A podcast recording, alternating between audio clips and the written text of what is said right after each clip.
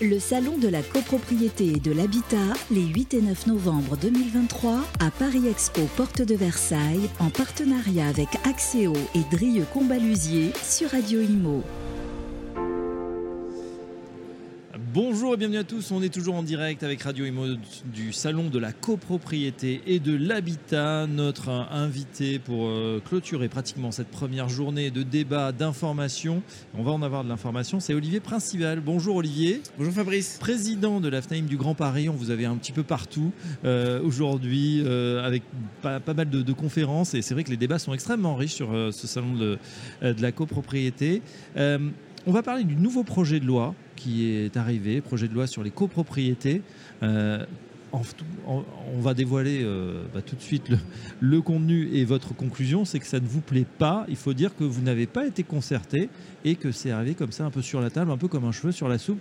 Qu'en est-il, Olivier Principal? Qu'est-ce qu'il propose ce nouveau projet de loi Alors, euh, Fabrice, effectivement, le ministre nous a présenté à travers le Conseil national de l'habitat, ça va passer en CNTJ, Conseil national de la transition et gestion immobilière vendredi, avant d'être présenté dans le débat parlementaire, on a eu un projet de loi qui nous a été soumis pour avis qui a pour objectif, et l'objectif est très bon, c'est de protéger les copropriétés, aider au redressement des copropriétés en difficulté et améliorer euh, le financement des copropriétés. Donc, en pleine transition mmh. écologique, on a besoin d'outils de financement, on les réclame depuis euh, longtemps.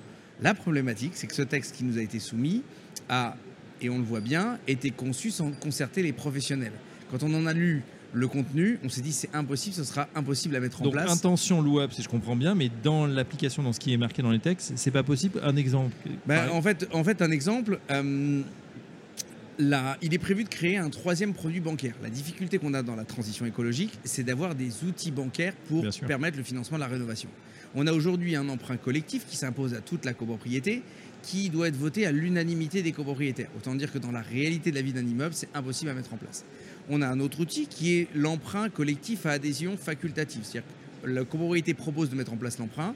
S'il y a des copropriétaires qui veulent le prendre, ils se déclarent et du coup le syndic monte le dossier. Ça fonctionne très bien dans les copropriétés. La problématique, c'est que sur l'ensemble du territoire national, nous avons que trois opérateurs qui font ce type de produit et on fait que 200 000 financements par an. Quand on a euh, toutes les copropriétés à rénover, on se rend compte que l'outil n'est pas euh, euh, suffisamment étendu. Donc on a vraiment besoin de développer l'outil bancaire.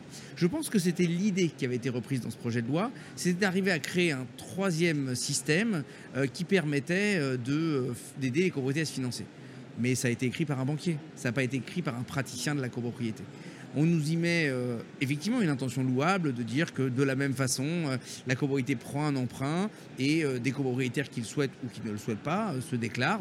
Ça ressemble déjà à des outils existants. Et, et, quand on voit la pratique, on vient complexifier ça avec celui qui veut faire un remboursement anticipé, un copropriétaire qui veut rembourser par anticipation sa cote-part. C'est le syndic qui doit gérer ça.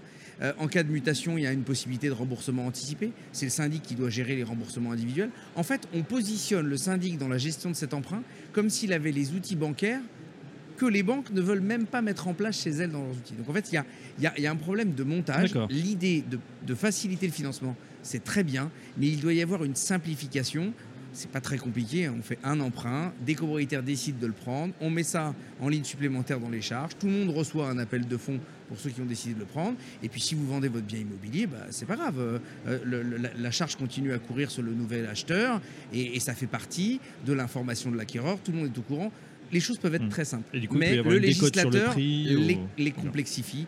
Et ce texte qui nous a été présenté sur ce module et tout un tas de modules est extrêmement compliqué à lire.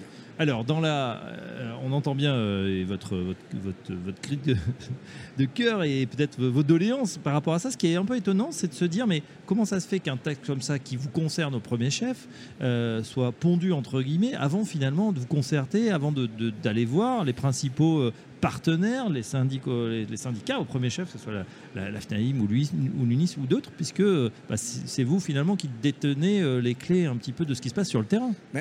la pratique, c'est nous qui l'avons. Donc euh, si on nous demandait notre avis avant de présenter dans les organes officiels un projet de texte, on pourrait déjà aider le gouvernement mmh. à co-construire le texte. D'ailleurs, quand euh, monsieur le ministre du Logement est venu à l'instant sur le salon de la copropriété, j'ai eu l'occasion de rencontrer euh, ces conseillers et je leur ai rappelé la nécessité de prendre les professionnels comme des vrais outils pour permettre la réussite d'un projet.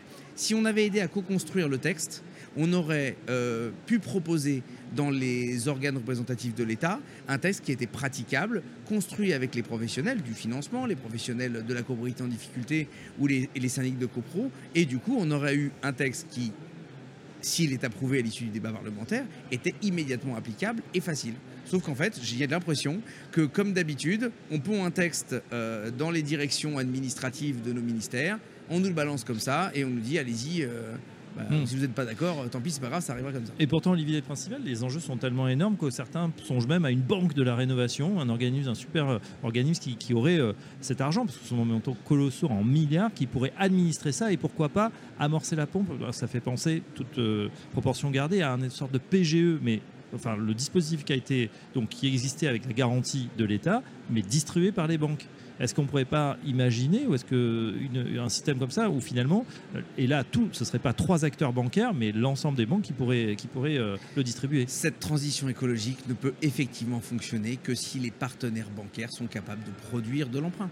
Aujourd'hui, on le voit bien, dans la transaction immobilière, les banques sont frileuses à débloquer du crédit, et dans la transition écologique, il n'y en a quasiment aucune qui le font. Donc il y a effectivement une nécessité gouvernementale d'impulser une énergie auprès des banques pour que ça se fasse.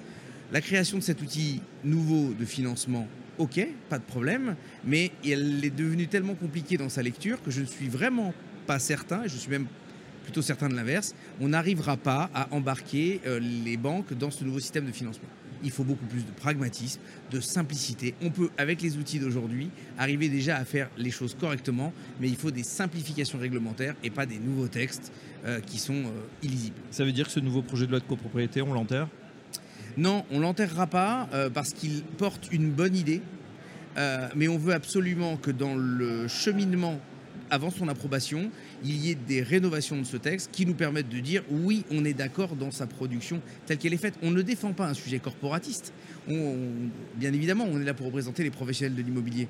Mais en fait, on défend surtout à travers ça nos clients copropriétaires qui veulent des solutions. Et si on y met en place des outils qu'on réclame depuis très longtemps, mais qui sont impraticables, on n'arrivera jamais à, euh, atteindre l'objectif. allez, alto, aux usines à gaz, on essaie de simplifier, mais on a bien du mal avec notre administration qui aime bien les schémas un petit peu euh, compliqués. Merci Olivier Principal, président de la FNAIM Grand Paris. À très bientôt sur Radio Imo. Merci Fabrice. Le Salon de la copropriété et de l'habitat, les 8 et 9 novembre 2023, à Paris Expo Porte de Versailles, en partenariat avec Axéo et Drieux Combalusier sur Radio Imo.